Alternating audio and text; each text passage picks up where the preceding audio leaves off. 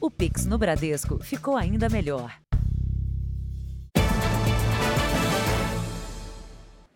Olá, boa noite. Boa noite. Carros utilitários esportivos viraram o alvo preferido dos criminosos em São Paulo. Os furtos e roubos cresceram mais de 60% desde o ano passado. Na maioria das vezes, os assaltantes levam os veículos para desmanches clandestinos. O flagrante mostra o carro, um utilitário esportivo roubado horas antes, numa comunidade da zona leste da capital paulista. Ao lado, um cemitério de veículos que já passaram pelo mesmo destino, o desmanche.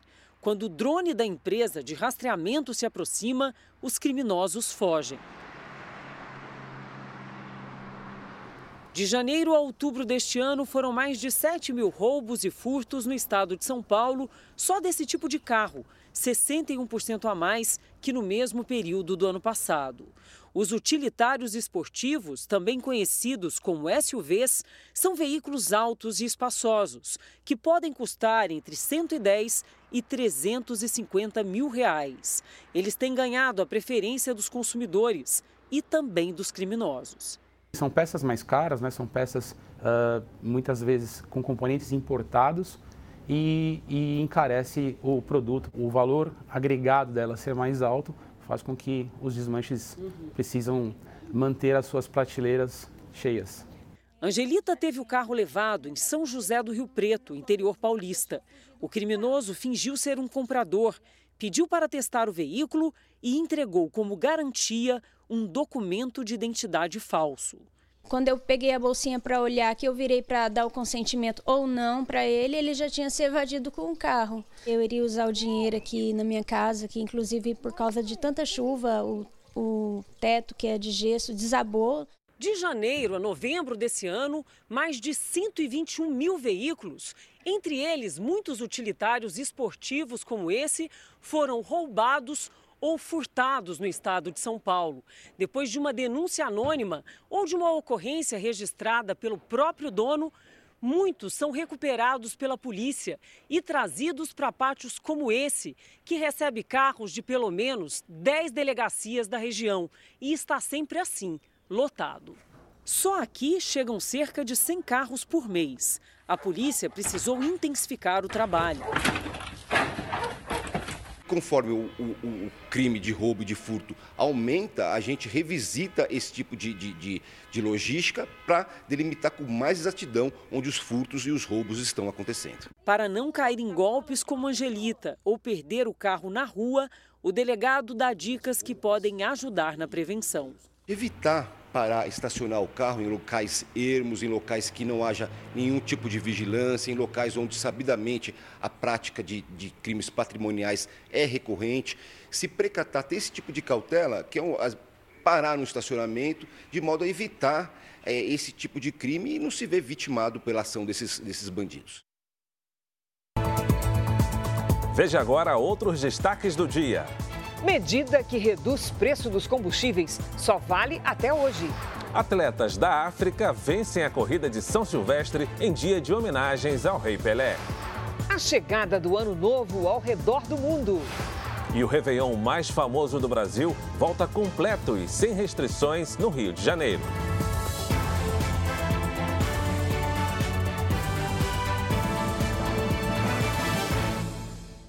Oferecimento Bradesco, o que vem primeiro para você em 2023.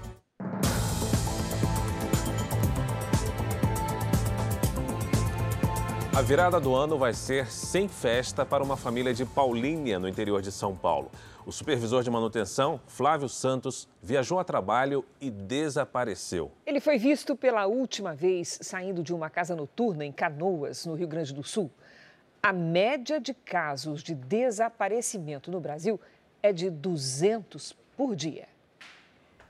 Já são 22 dias de angústia, sem notícias do marido. É desespero, assim, tanto meu como da família dele. Eu, eu só queria que isso acabasse logo, sabe? Flávio Santos, de 39 anos, é supervisor de manutenção e vive com a família nesta casa, em Paulínia, no interior de São Paulo. Ele viajou para Canoas, no Rio Grande do Sul, a trabalho e deveria permanecer lá por cinco meses. Mas desde o dia 10 de dezembro está desaparecido. O último contato da Rejane com o marido foi por uma chamada de vídeo no celular. Ele tinha sido liberado do trabalho para ver o jogo do Brasil com a Croácia na Copa e depois foi para um churrasco com os colegas. Um deles, no final, levou o Flávio até o apartamento onde ele morava. Tarde da noite, a Rejane tentou falar de novo com o marido, mas daí para frente ele não respondeu mais às mensagens. Só na tarde do dia seguinte, ela recebeu uma mensagem. Na foto, um pó branco, que pode ser cocaína, e um aviso de que ele não queria conversar. Ela acha que a mensagem pode ter sido escrita por outra pessoa. A polícia já sabe que Flávio esteve nesta casa noturna. Na imagem, ele aparece no caixa da boate, está sem camisa e conversa com alguém. Segundo a polícia, ele saiu acompanhado por quatro pessoas. Queremos entender o que foi conversado e para onde ele foi após essa, essa, essa estada ali na casa noturna. Segundo o Anuário Brasileiro de Segurança Pública, nos últimos cinco anos, o país teve quase 370 mil registros de pessoas desaparecidas, média de 203 por dia.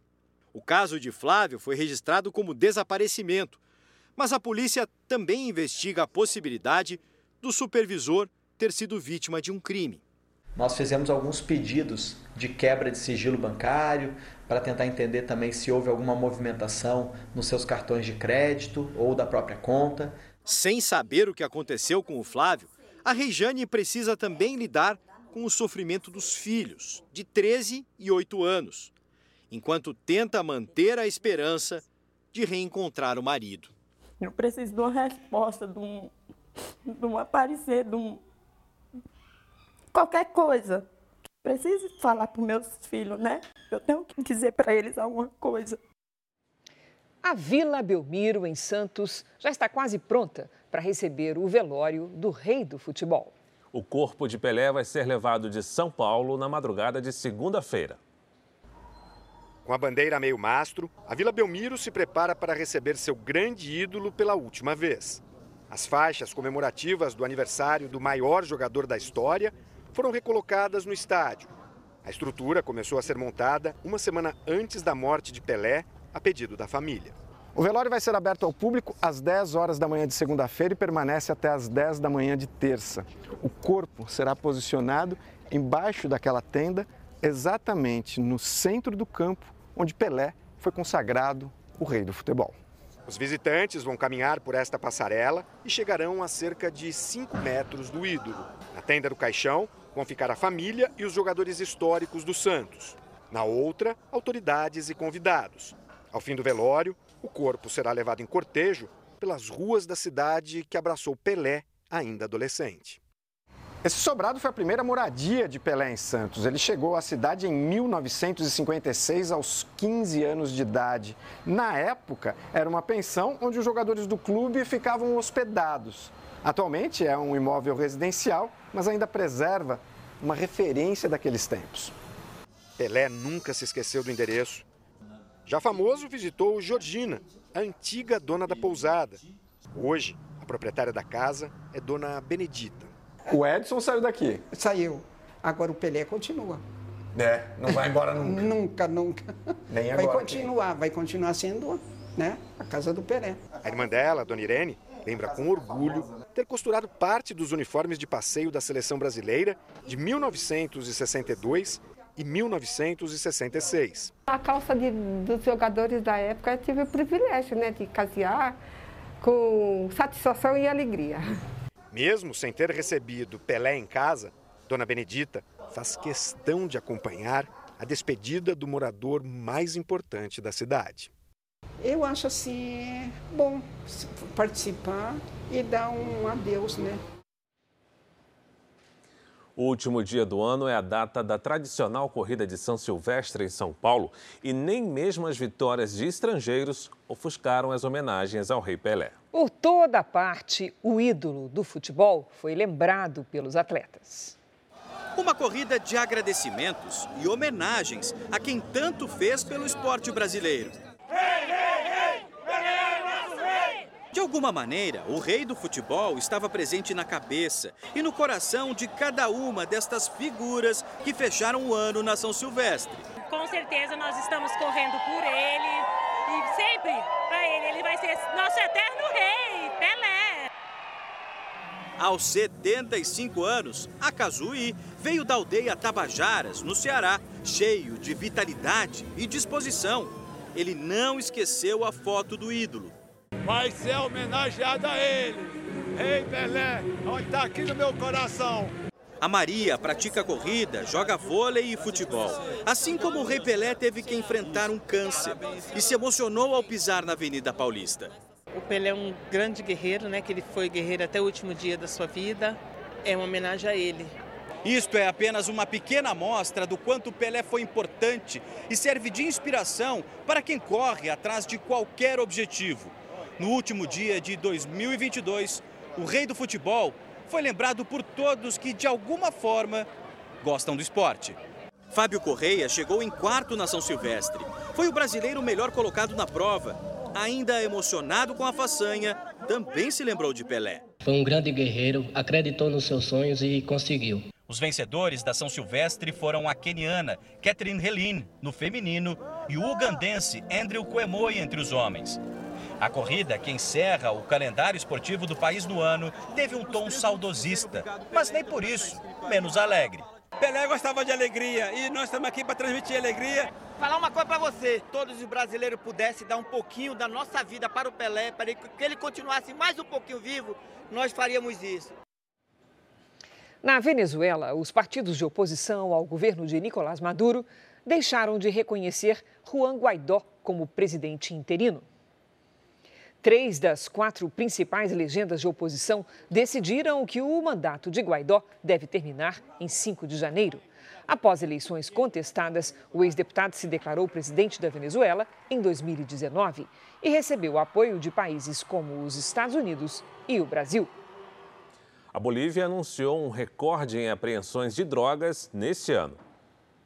Segundo o governo, mais de 20 toneladas de cocaína e quase 200 toneladas de maconha foram apreendidas. Ao todo, 615 fábricas de produção foram desmanteladas. 3.400 pessoas foram presas. Agora você acompanha o pronunciamento do vice-presidente da República, Hamilton Mourão. Nós voltamos em instantes. Cronograma da posse presidencial começa amanhã, à uma e meia da tarde, em Brasília, com a chegada de chefes de Estado e de governo. O público na Praça dos Três Poderes será limitado a 40 mil pessoas por questões de segurança. Na esplanada dos ministérios, tudo pronto para a posse do presidente eleito Luiz Inácio Lula da Silva e do vice, Geraldo Alckmin. A esplanada está completamente fechada para carros desde as 5 da manhã desta sexta-feira. E o acesso só será permitido por uma via exclusiva do lado norte da cidade, próxima ao Teatro Nacional. Mais de 12 mil profissionais das forças de segurança pública estarão a postos. Não há limite de público para ocupar o gramado central da cidade. Aquelas pessoas que queiram ingressar na Praça dos Três Poderes para poder acompanhar a questão da subida da rampa depois e a passagem da faixa. Deverão fazer até meio-dia e 30, porque a partir desse momento a gente vai encerrar o acesso. Além disso, será limitado também o número de pessoas na Praça dos Três Poderes. Então, as pessoas que queiram participar devem enxergar mais cedo. O plano de segurança, que inclui 29 órgãos, instituições e agências do governo do Distrito Federal, será monitorado pelo Centro Integrado de Operações de Brasília. Hastes de bandeiras, barracas, tendas e espetos de churrasco, por exemplo, serão barrados na triagem de segurança. Drones estão proibidos na região. A Polícia Judicial atuará no Supremo Tribunal Federal e demais tribunais aqui em Brasília. Nas Forças Armadas, o status é de alerta. Caso haja necessidade, os militares podem fornecer reforço na segurança. Existe um centro integrado de operações, é, coordenado pela Secretaria de Segurança e pela Casa Civil, onde durante todo esse período e durante a posse é, haverá uma reunião de todos os envolvidos para que possa, em caso de qualquer tipo de demanda, ter uma, uma pronta atuação, uma atuação mais rápida. Assim como nas eleições, o porte de arma foi proibido na capital pelo Supremo Tribunal Federal até o dia 2 de janeiro. A mesma regra também vale para o transporte de armamentos. A previsão é que Lula e Alckmin cheguem à esplanada na Catedral Metropolitana de Brasília por volta das 2h20 da tarde. Às 2h30, o roteiro prevê que sigam em direção ao Congresso Nacional. A estimativa é de um percurso de 10 minutos. Ao chegarem na rampa do Congresso, serão recebidos pelos presidentes da Câmara dos Deputados, Arthur Lira, e do Senado, Rodrigo Pacheco. De lá, seguirão para o plenário da Câmara. Às três horas da tarde, terá início a sessão solene. Depois, Lula fará o pronunciamento à nação. A partir daí, o destino é o Palácio do Planalto. Como o presidente Bolsonaro está fora do Brasil, não vai transmitir a faixa presidencial para Lula. Depois de falar à nação no parlatório do Palácio do Planalto, Lula seguirá para o Palácio do Itamaraty. Lá se encontrará com 17 chefes de Estado que confirmaram a presença na cerimônia. Manifestantes insatisfeitos com o resultado das eleições fizeram uma motociata durante a madrugada em Brasília. Segundo a Polícia Militar, cerca de 50 motociclistas participaram da manifestação, que começou por volta de uma da manhã deste sábado e durou quase uma hora. A Polícia Militar disse que foi o único evento do tipo registrado na capital. A seguir, medida provisória que baixou o preço dos combustíveis perde a validade neste sábado. E veja também, maioria da população de cidades chinesas foi infectada em nova onda da Covid.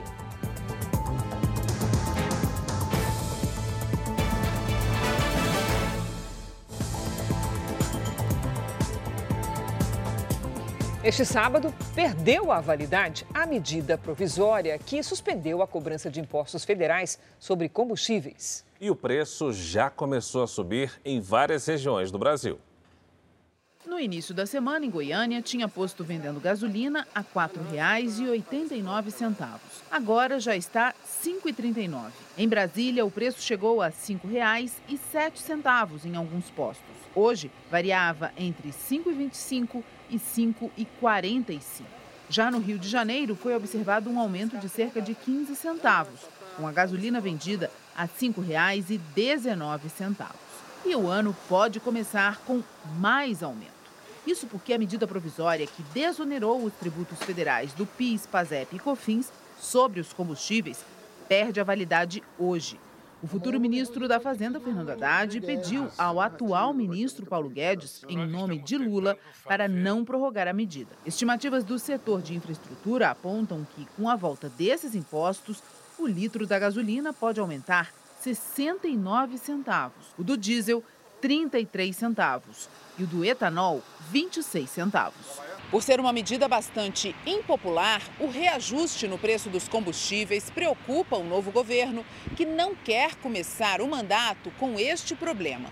Por isso, o presidente eleito Luiz Inácio Lula da Silva pediu à equipe econômica para estudar a edição de uma nova medida provisória para segurar o aumento por pelo menos 60 dias, até que uma solução definitiva seja encontrada. A MP pode ser publicada já neste domingo, dia da posse. O assunto causou atrito dentro do novo governo. Fernando Haddad defendia publicamente o fim da MP. Mas a presidente do PT, Gleice Hoffmann, e o futuro presidente do BNDES, Aloysio Mercadante, acreditam que um possível aumento pode prejudicar a popularidade do presidente eleito bem no início do mandato.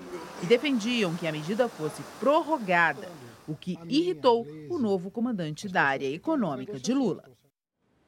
No noticiário internacional, os ataques contra a Ucrânia foram mantidos, mesmo na virada do ano. O presidente Vladimir Putin disse que os combates são para defender a Rússia. No último dia do ano, a Rússia lançou pelo menos 20 mísseis contra a Ucrânia. Um dos alvos foi a capital Kiev. Ouvimos vidros estilhaçando e depois houve uma explosão após a outra contra essa mulher. Um hotel, casas e carros foram atingidos nesta área residencial. Uma cratera se formou no meio da rua. Ao menos uma pessoa morreu e oito ficaram feridas. Após os ataques, o presidente ucraniano Volodymyr Zelensky chamou os soldados russos de terroristas e disse que eles não serão perdoados pelos bombardeios. Na mensagem de Ano Novo, o presidente russo Vladimir Putin voltou a acusar o Ocidente de incentivar a guerra com o objetivo de enfraquecer Moscou. Já o ministro da Defesa afirmou que a vitória da Rússia é inevitável, deixando claro que uma negociação pela paz não faz parte dos planos. Sem previsão para o fim do conflito, muitos ucranianos passaram a virada do ano em abrigos subterrâneos. Para este soldado, o dia foi de matar a saudade da esposa que ele não via há seis meses. Ela buscou segurança na Polônia enquanto o companheiro teve que ficar na Ucrânia e lutar pelo país. Também hoje, os dois países realizaram a troca de prisioneiros. Mais de 200 soldados foram libertados dos dois lados do conflito, que já passou de 10 meses. O Papa Emérito Bento XVI morreu hoje aos 95 anos. Nascido Josef Ratzinger, Bento XVI morreu em um mosteiro no Vaticano. De uma linha mais conservadora da Igreja Católica, ele foi escolhido Papa em 2005, depois da morte de João Paulo II. Em 2013, renunciou ao cargo por problemas de saúde.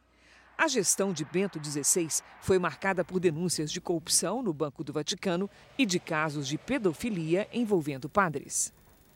Na China, mais de 60% da população de algumas cidades foi infectada com a Covid-19 nesta nova onda da doença. A maior taxa de casos foi registrada na província de Sichuan, uma das mais populosas do país. Cerca de 63% dos 80 milhões de habitantes já contraíram a doença. Autoridades chinesas garantiram que o número de infecções já está em declínio. E o alto índice de casos de Covid na China traz restrições a viajantes vindos do país asiático. França, Espanha e Inglaterra vão passar a exigir teste negativo. A nova medida começa a valer nos primeiros dias de janeiro. Antes, países como os Estados Unidos, Itália, Japão e Índia também adotaram a restrição como forma de proteger a população contra o coronavírus. Você acompanha agora o sorteio da Mega Sena da Virada. Voltamos em instantes. Até já. Agora nós vamos mostrar flagrantes incríveis da fauna brasileira na Serra da Canastra, em Minas Gerais. As imagens feitas por um professor universitário ajudam biólogos e estudantes a entender melhor como vivem animais raros e ameaçados de extinção. Este homem, vestido como se fosse para uma guerra, se prepara para mais uma missão: registrar a rotina dos animais selvagens na Serra da Canastra, interior de Minas Gerais. Camuflado na mata, Sávio Freire Bruno passa horas à espera do melhor flagrante, como este. Com um olhar maior que o cérebro, a coruja buraqueira faz voos curtos. A cabeça gira 270 graus. O vizinho veado campeiro apenas observa. Já o tamanduá bandeira tem pressa e até fica em pé para tentar um banquete no cupim. Neste outro registro, o animal foge desesperado do fogo, enquanto a lontra passeia tranquila pelas águas do Rio São Francisco. Os dentes afiados e firmes ajudam a saciar a fome na refeição predileta, peixes. O velho Chico também é a casa do raríssimo pato mergulhão. O casal que voa pelo rio foi morar no buraco de uma pedra. A família logo cresceu e, como toda mãe que se preza, esta tratou de encorajar os filhos a sair de casa e ir à luta. Só depois que o último cai na água é que o passeio pelo remanso começa. Pato mergulhão veio a se tornar o símbolo da conservação das águas brasileiras. Quando essa água se torna turva, sejam por poluições, seja ela físico-química, seja ela orgânica, o pato mergulhão ele é um, uma das primeiras espécies a desaparecer dali, sinalizando que aquela água já não é tão boa para se viver. Professor há 31 anos, Sávio Freire Bruno é médico veterinário, geógrafo e biólogo. Aprendeu sozinho a fotografar e a filmar. E de tanto capturar flagrantes da vida selvagem, se tornou proprietário de um dos maiores acervos da fauna brasileira. As gravações reforçam o que o professor ensina aos alunos na sala de aula e ajudam em novos estudos. Esta, por exemplo, é a única imagem deste lagarto, visto pela primeira vez há três anos na canastra. O novo morador da serra ainda não tem nome. Mais uma descoberta por meio das lentes do professor, amigo dos bichos. Sem diversidade, não há vida. Né? Nós precisamos cuidar da biodiversidade do planeta para que a vida continue, para que nós continuemos a existir compondo é, essa vida com V maiúsculo, que é a vida no planeta. Futebol. O Grêmio anunciou hoje o principal reforço para a próxima temporada, o uruguaio Luiz Soares. O atacante chega ao tricolor gaúcho para vestir a camisa 9. O centroavante de 35 anos assinou o contrato até dezembro de 2024. O clube não revelou quanto o Uruguai vai receber, Soares já defendeu clubes da Europa como Liverpool, Barcelona e Atlético de Madrid. O atacante conquistou a Liga dos Campeões e o Mundial de Clubes.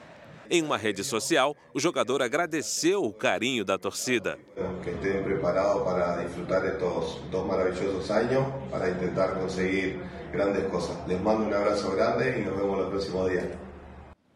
Veja agora os destaques do próximo domingo espetacular. Veja na grande reportagem com Roberto Cabrinho. O mundo se despede de um rei. Nós prestamos homenagem ao maior craque de todos os tempos. A história, o sucesso e a emoção de quem fez parte da vida de Pelé.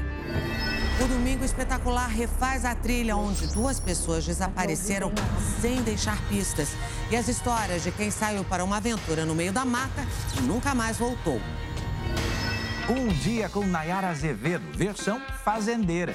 A sertaneja recebe a nossa equipe no lugar que escolheu para ser o refúgio dela. Fala do sucesso. Eu ralei, mas deu certo e mostra o lado apaixonado pelos animais. Deixa eu ver se tem pintinho aqui. A terra das máquinas de comida. Elas vendem de tudo: de macarrão, sopas a insetos. É no domingo espetacular. Logo depois da Hora do Faro. A seguir, idosos correm mais risco no alagamentos provocados pela chuva. Veja também a expectativa em Copacabana para a queima de fogos sem as restrições da pandemia.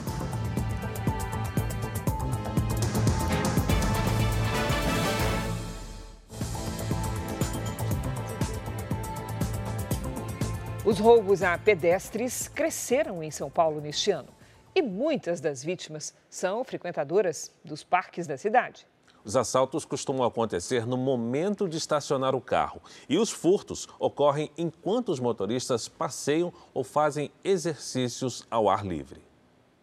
O Everton é atleta amador e treina para maratonas de madrugada e à noite. Há duas semanas, quando estacionava o carro no Parque Linear Bruno Covas, na zona sul de São Paulo, ele e um amigo foram abordados por dois assaltantes. Pegaram os pertences como relógio, óculos, celular, fizeram uma revista no carro. Toda hora eles nos ameaçavam de atirar na gente se a gente não entregasse as nossas coisas. No Parque do Carmo, que fica na zona leste da capital paulista, dois homens foram presos em flagrante quando tentavam furtar uma carteira que estava dentro deste carro. No momento do crime, o dono do veículo fazia uma caminhada ao ar livre. Quando eu voltei, meu carro estava tinha sido mexido e estava os guardas da, da GSM tudo lá. Eles pegaram a minha carteira e três cartões de crédito. Especialistas em segurança afirmam que bicicletas e celulares são os itens mais visados por assaltantes em parques.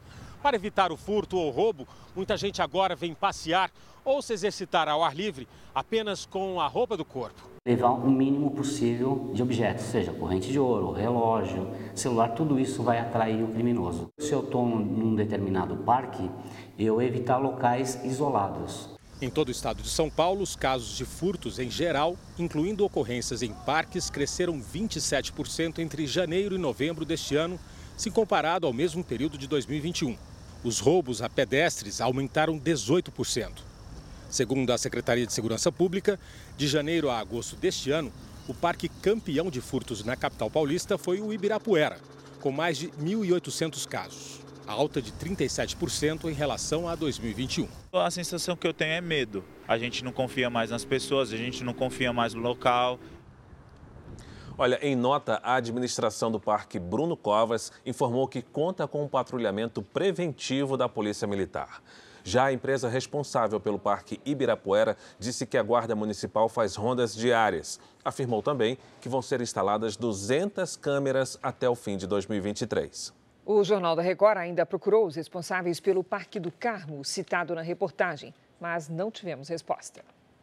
Quase 9 mil pessoas tiveram de deixar suas casas em Minas Gerais desde o início das chuvas. 14 pessoas morreram.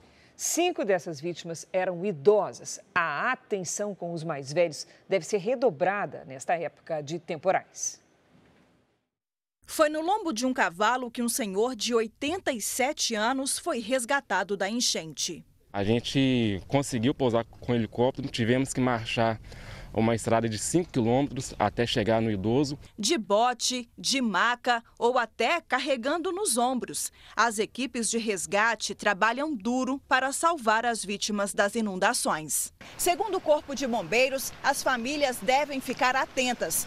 Com a chuva cada vez mais intensa, a tendência é a água subir rápido, pegando de surpresa quem já não tem tanta força para escapar. O que acontece em relação aos idosos é justamente essa perda da capacidade motora, né? Então a redução da capacidade motora dele ali pode acarretar que ele seja uma vítima.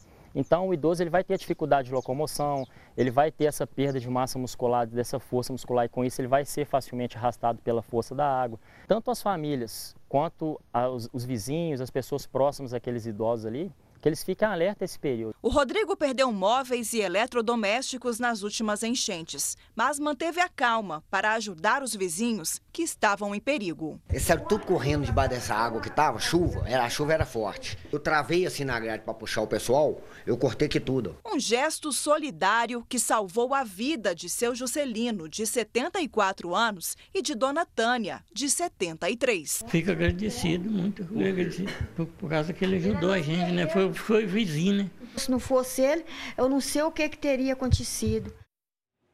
Olha, na contagem regressiva para 2003, é hora da gente saber como é que vai ficar o tempo nas próximas horas e no primeiro dia do ano novo, com a Lidiane Sayuri.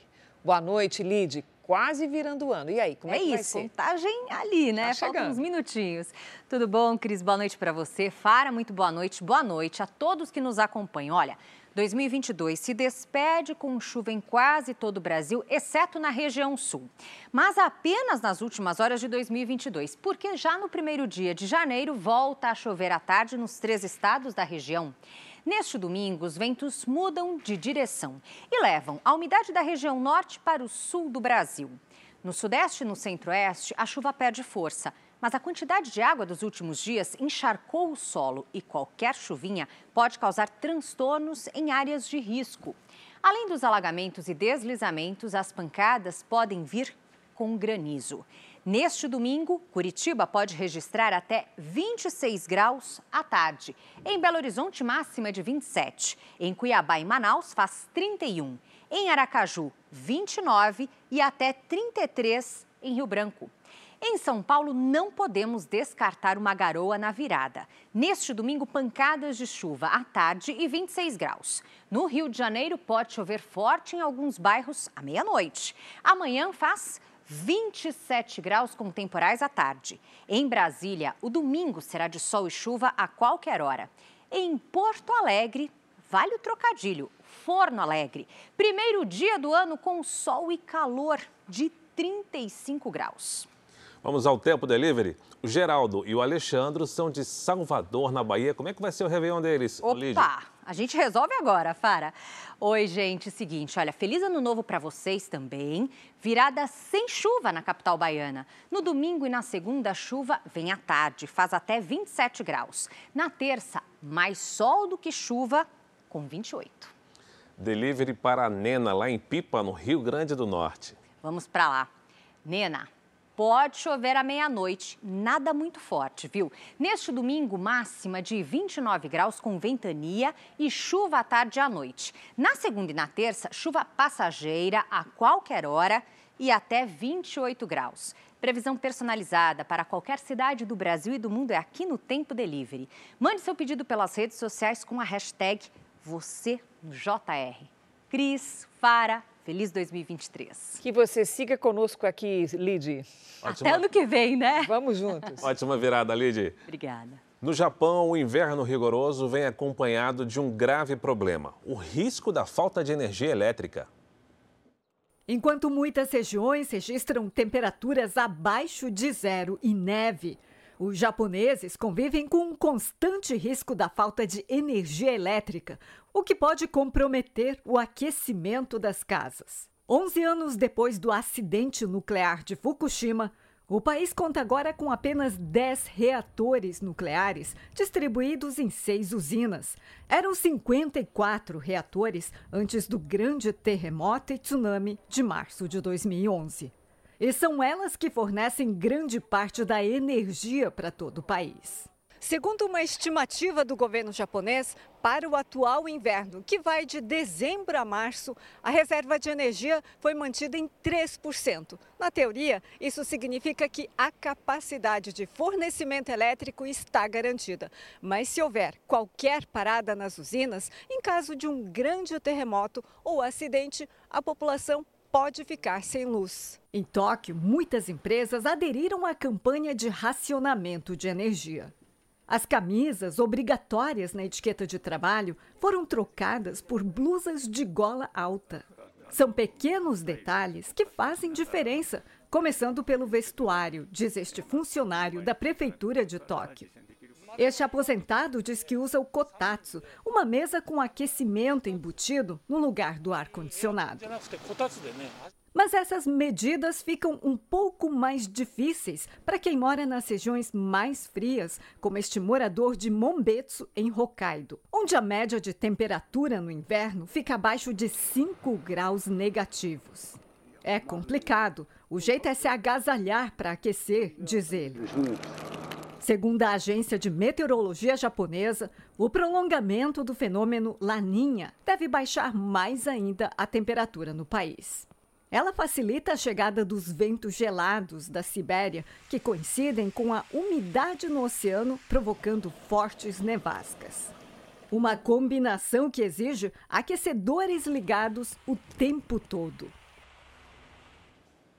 Daqui a pouco, a festa da virada, que vai iluminar o céu de diversas cidades brasileiras para dar boas-vindas a 2023. Em Santos, no litoral paulista, o espetáculo vai durar 14 minutos. Por lá, as pessoas também vão poder assistir a um show de drones e não poderia faltar, né, Cris? Uma homenagem especial ao Rei Pelé. As 10 balsas carregadas de fogos de artifício já estão posicionadas em 5 quilômetros do Mar de Santos, no litoral de São Paulo. Cada uma leva meia tonelada de material. O show é acionado por GPS em terra à meia-noite. Tudo sincronizado para que o público que estiver em qualquer ponto da faixa de areia possa ver o mesmo espetáculo. A queima de fogos não é realizada na cidade desde 2020. O Réveillon traz uma grande movimentação de turismo, a expectativa de um milhão de pessoas na areia.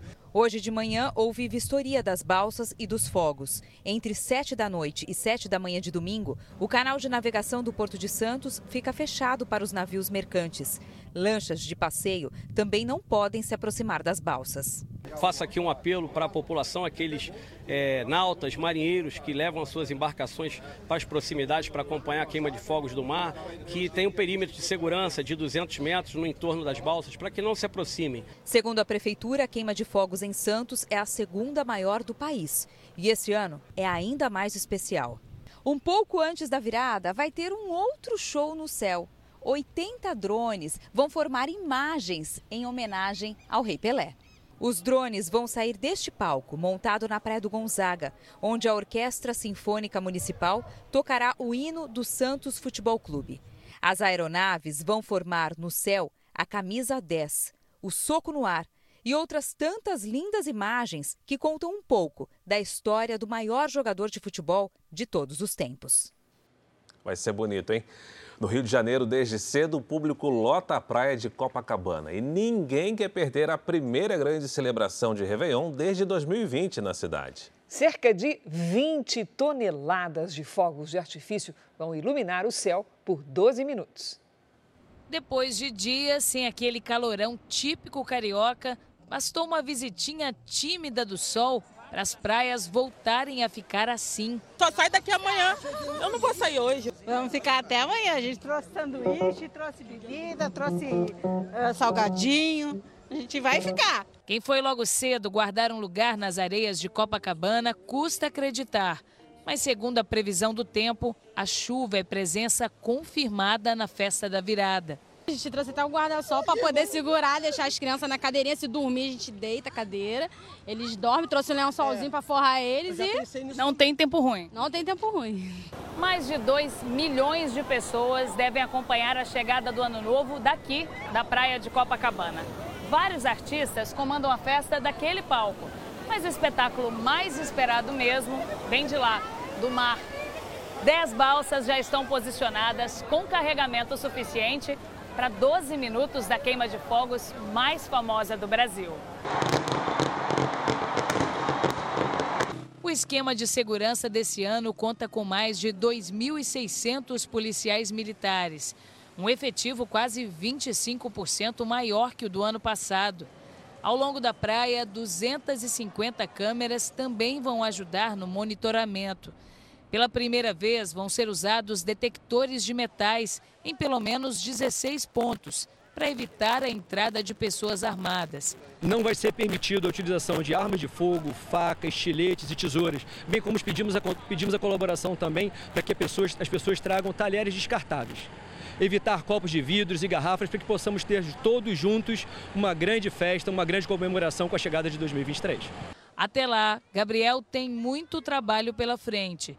Depois de dois anos com restrições na festa da virada, a retomada do turismo esse ano é sinal de dinheiro no bolso para ele. Hoje é dia de vender tudo, até, até 11 horas. O que, que você espera para o ano de 2023? Ah, prosperidade, saúde para todo mundo, paz e muita alegria para o povo. Então vamos à Copacabana com a repórter Natália do Vigo, que mostra como é que está o clima numa das maiores festas de Réveillon do mundo. E aí, Natália, conta pra gente. Boa noite, Cris, a você e a todos que nos assistem. Há muita expectativa, né, por show de artistas consagrados em dois palcos. Nesse, o Copacabana, que nós estamos, que fica em frente ao Copacabana Palace, e no Carioca, que fica em outro ponto da praia. Um dos shows já está acontecendo. Também há muita expectativa para uma atração muito aguardada, que é a homenagem ao rei Pelé. Ela está confirmada, mas os detalhes serão surpresa para o público.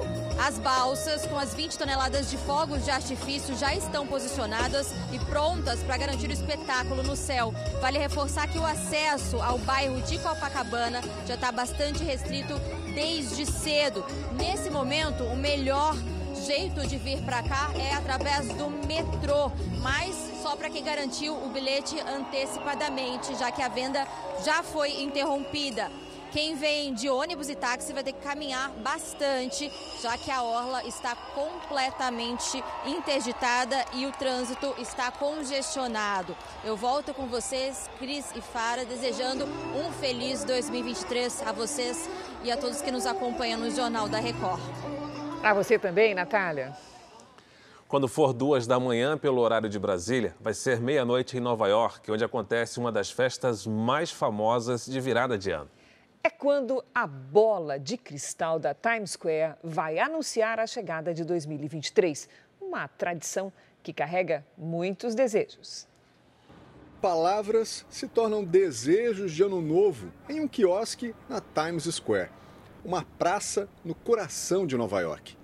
Todos que passam por aqui vão participar da festa no último dia do ano. À meia-noite, uma bola de cristal desce em contagem regressiva para dar boas-vindas ao novo ano.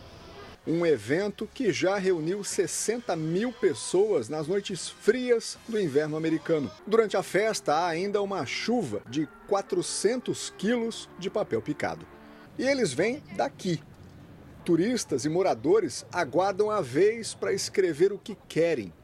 Desde o dia 1 de dezembro, centenas de pessoas já deixaram seus desejos. Quero estar mais próximo da minha família, diz esse estudante. Eu desejo muita paz, alegria, prosperidade e amor, afirma a Raquel. Uh, Além da festa na Times Square, que é a mais famosa aqui dos Estados Unidos, Orlando é o segundo destino mais procurado pelos turistas. Além dos parques que promovem programação especial com queima de fogos, daqui saem muitos cruzeiros com destino às ilhas do Caribe. E já é 2023 em várias partes do mundo. Países da Ásia e da Oceania celebraram a chegada do Ano Novo sem as restrições da Covid.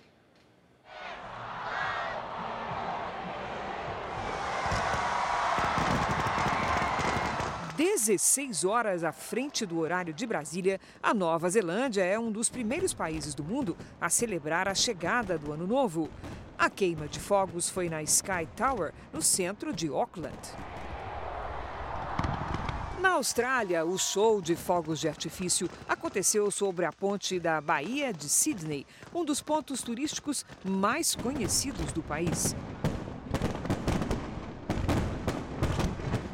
Na cidade chinesa de Wuhan, onde a pandemia teria começado, balões foram soltos à meia-noite. Na capital de Taiwan, a queima de fogos foi no arranha-céu mais alto da ilha. Show de luzes e fogos também em Hong Kong.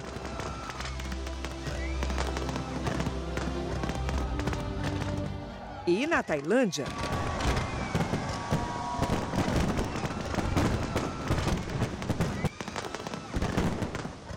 Nos Emirados Árabes Unidos, a festa foi realizada no prédio mais alto do mundo, o Burj Khalifa, que tem mais de 800 metros de altura.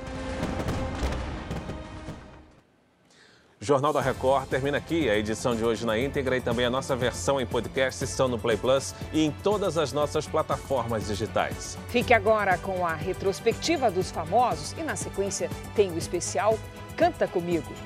A nossa equipe agradece a sua companhia ao longo de todo 2022 e a gente vai trabalhar com afinco para continuar merecendo a sua atenção em 2023. Feliz Ano Novo! Excelente Ano Novo para você!